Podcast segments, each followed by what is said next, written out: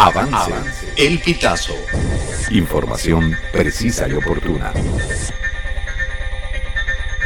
Diosdado Cabello garantiza que María Corina Machado no será candidata en elección presidencial. El primer vicepresidente del Partido Socialista Unido de Venezuela, o Diosdado Cabello, garantizó que las elecciones presidenciales en el país serán este 2024 y que la abanderada unitaria opositora, María Corina Machado, no será la candidata en la contienda.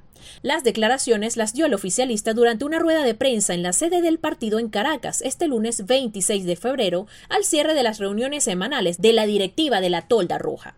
María Corina Machado ganó la primaria de la oposición el 22 de octubre de 2023. Machado obtuvo más de 2.2 millones de votos que representaron el 92.35% de la participación de los electores. Sin embargo, sobre ella pesa una inhabilitación política de la Contraloría General de la República para ejercer cargos de elección popular por supuestamente no incluir unos bonos de alimentación en su declaración jurada de patrimonio cuando era diputada a la Asamblea Nacional. La medida fue ratificada por el TSJ en enero de 2024. El segundo del chavismo se basó en esta sentencia para argumentar las razones por las que Machado no se mediría en las elecciones de este 2024. Por otro lado, Cabello anunció que el jueves 29 de febrero el PSUV realizará una movilización en Caracas para conmemorar los 20 años del discurso del fallecido presidente Hugo Chávez Frías, en el que se enfrentó a Estados Unidos.